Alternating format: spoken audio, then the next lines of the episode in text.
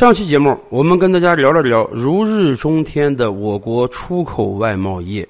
是的，在刚刚过去的七月份，我们创下了一个月出口顺差破一千亿美元的记录，这实在是可喜可贺的。但是，这样辉煌的战绩之下呢，或多或少也有一点点隐忧，那就是整个七月份啊。我国对美出口同比增速较上月下滑了八点三个百分点。要知道，自从二零二零年疫情以来，我国对美出口一直是高歌猛进的。虽然特朗普时代对我国出口给美国的高达三千五百亿美元的商品强征了关税，但是。由于新冠疫情的影响，由于美国大量工厂的关闭，导致美国不得不继续大量和我国购买商品，哪怕背负着高关税。所以，过去两年我国对美出口数量一直是在狂增的。那么，为什么七月份这个数字有所滑落了呢？其实原因不在我们，而在美国。更关键的是，我们非常担心这个现象会从美国蔓延到全世界。这个现象就是美国经济不太行了，美国的消费者不太敢消费了。今年上半年以来，我们一直在谈美国的惊天通货膨胀，到今天为止啊。美国的通胀已经逼近两位数了，任凭美联储不断加息，可是这个通胀就是打不下去，所以这对美国消费者信心的损害是极大的。你想，当你处在一个经济体中啊，物价每天不断在飙升，而各路经济学者都告诉你，有可能未来情况会更坏，你敢继续花钱吗？更关键的是，美国今天面临的不只是惊天通货膨胀，还有经济衰退。在刚刚过去的第一季度和第二季度，美国的经济都是下滑的。美国今天已经被定义为技术性衰退了，而更有大量的美国经济学家和企业主认为，第三季度、第四季度美国的经济也好不到哪去。美国正式进入衰退，甚至进入大萧条那，绝对是有可能的。所以，这导致大量的美国消费者持币待购、持币观望，他们担心未来经济情况会进一步下挫。那么，你手里有点钱儿，好歹这个生活是踏实的。美国虽然只有三亿多人口，但它一直是这个世界上最大的零售品消费市场。为什么？因为美国人出了名的敢花呀。以往咱们是怎么评价美国人的？美国人是没有存钱习惯的，百分之四十以上的美国人连几百美元的储蓄都没有。一个典型老美的生活方式就是先使用信用卡去进行消费，然后每周或者每月发工资了，拿工资款来付这个信用卡账单，来付这个房贷的还款、车贷的还款。因为在过去几十年，美国一直是这个世界上经济最强大的国家，所以美国人花起钱来是没有后顾之忧的。这也反向促成了这个世界规模最大的零售品消费市场。然而，当美国持续进入到高通胀和经济负增长的状态之下，这个问题可就麻烦了。越来越多的消费者信心不足，就不敢花钱了，那么自然各种各样的订单就会减少。大家知道吗？最近美国有一个突出的经济现象，那就是几乎所有行业的库存都在增加。亚马逊有好几个仓已经爆仓了，装不下那些货品了。为什么？两方面原因。一方面啊，去年美国遭遇到了供应链危机。我们经常说，美国那个超市的货架上是空空如也的，面包没有，牛奶没有，鸡蛋没有，培根也没有。供应链的失调啊，它是结构性的，倒不是说美国没有钱买这些物品。而是新冠疫情啊，打破了全球各地的供应链，导致这个供应不足。那么怎么办？咱们讲饱和救援、饱和抗疫，美国就讲饱和供物。看到超市货架实在是没有货了，所以各种各样的批发商、零售商是大把的加订单的，因为你也不知道哪个订单会先到，哪个订单会后到，要防止超市货架没有货品。所以干脆就多加一些订单吧。哎，到了今年，订单是增加了，各路订单都涌来了。然而，美国这个消费不振，消费疲软了，货运来了，大家反而不想买货了，这就出现了和去年彻底相反的情况。去年是普通消费者购物热情很高，但是货架上什么都没有。今年货架是充足供应的，但是消费者不想买东西，或者说不敢买东西了。所以啊，已经运到美国的商品现在还没有卖掉，还停留在仓库中，那么自然美国的批发商就没法再多和中国的出口商下订单了。这造成整个七月份啊，相对而言，我们对美国的出口有了不小的下滑。我们为什么说这个事儿一定要引发重视呢？因为今天啊，陷入到经济衰退的国家，那可不止美国一个呀。比如说，英国公布的数字啊，英国的通货膨胀那只比美国高，不比美国低，甚至有英国经济学家推测，到今年下半年，他们的通胀有可能达到百分之十三到百分之十五。英国央行是全球第一个通过不断加息要把通货膨胀摁下去的央行，但是到今天为止。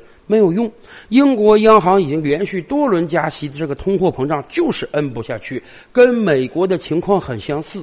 但问题是我们都知道，当你的央行不断加息之后啊，对整个国家经济的影响是很大的。所以，英国很多经济学家说到今年第四季度，英国会彻底陷入到经济衰退之中，而且这一衰退就要有几年之久。其实哪止英国呀？今天整个欧洲都陷入到危机之中。俄乌战争的影响，能源价格不断飙升，推动着欧洲各国通胀都在加剧。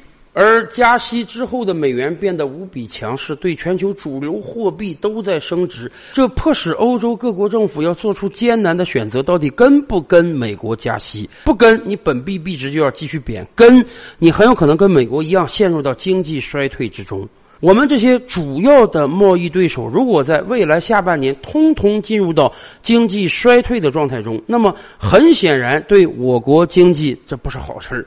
咱们生产出大量的工业制成品，那是要卖给别人的，卖给别人我们才能赚到钱。可是这些国家通通经济下滑了，老百姓通通不敢消费了，那么他们就没法跟我们下订单。所以，确实全球经济是一盘棋，并不是说别的国家日子不好过了，反而我们的日子就更好过。经济活动从来就是讲究双赢和多赢的，我们的贸易竞争对手必须也能赚到钱，我们的经济也才能随之发展。当然，打铁还得自身硬，只要我们自身经济够强，我们就能够走出危机。当然，对于我国出口而言，实际上我们还是有三重优势的。首先，第一重啊，西方国家的高通胀对于我们提价格倒是一个好事儿。长久以来，我们都知道，我国出口总量是很大，但是我们单价是很低的。我们就是靠产品价格的竞争力，才切下了这么多的市场份额。说实话，在国际市场上，你想涨价那不是很容易的，因为搞过贸易的朋友们都知道，很多进口商每年都是有任务的，必须每年给你砍下个百分之几的价格，那才可以。同一种商品，只听说不断降价的，很难不断的涨价。而本轮的通货膨胀显然是个机会，各国都意识到了，由于通胀在不断加剧，所以商品价格的提升也就易于接受了。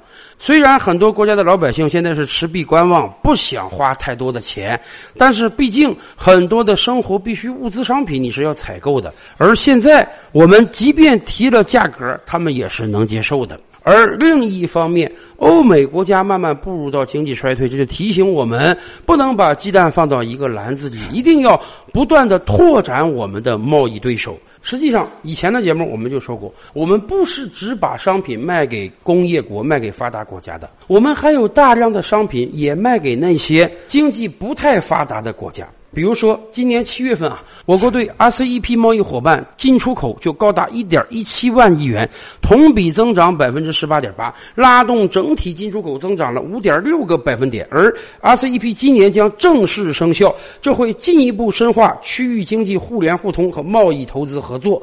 最近这些年来，我国出口结构持续优化，东盟继续成为我国第一贸易伙伴，而“一带一路” RCEP 沿线国家经贸发展迅速，这使得我们拥有了更多的出口商品。以往谈到我国出口商品，我们经常会说：“哎呀，我们是不是出口了很多的衣服、靴鞋？我们出口了大量的纺织品，我们出口的很多都是附加值很低的商品。可是今天，我们出口的商品早就日新月异、多姿多彩了。我们出口各种各样的白电家电商品，我们出口手机、出口电脑，我们甚至出口大量的汽车。就像我们反复说的那样，马上我们就会超越日本，成为世界第一汽车出口。强国，甚至芯片，大家知道吗？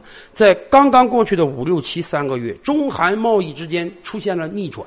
以往的三十年一直是我国对韩国出口逆差，而这三个月我们顺差了。为什么顺差？因为在这三个月，我们向韩国出口了大量的芯片产品。就芯片这一个单类，改变了过往三十年中韩之间的贸易顺逆差。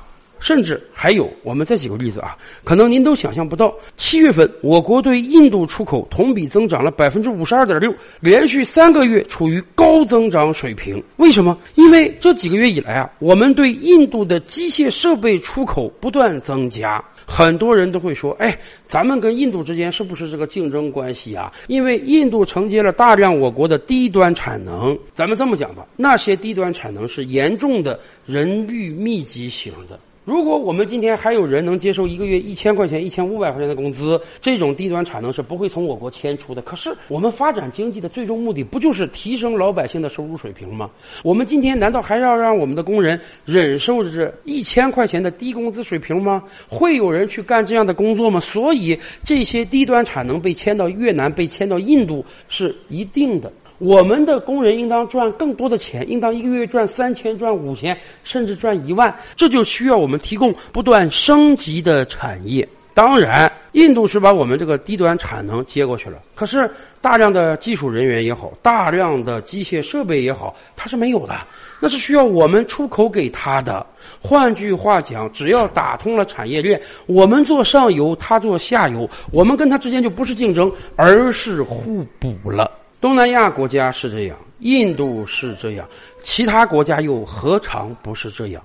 我们以前就说过，当中国经济强势崛起之后，我们跟周边国家的关系可能会不断发生变化。比如说，我们跟日韩会从以往的互补走向竞争，因为有大量的商品，他们要生产，我们也要生产，我们在国际市场上是要和他们竞争的。而对于大量的经济不发达国家，实际上我们跟它的产业结构会慢慢的从竞争变成互补。我们并不担心有大量的低端产能会迁到他们去，就像当年日本在亚洲提出雁行模式一样，日本作为领头雁，其他的国家跟随日本。成为它产业链的中下游，未来我们也一定要和这些发展中国家合作，我们成为他们产业链的上游，他们成为我们产业链的中下游，那么自然我们的出口也将不断的增加。所以，当以美国为首的发达国家在未来半年、未来一年有可能陷入到经济衰退之时，我们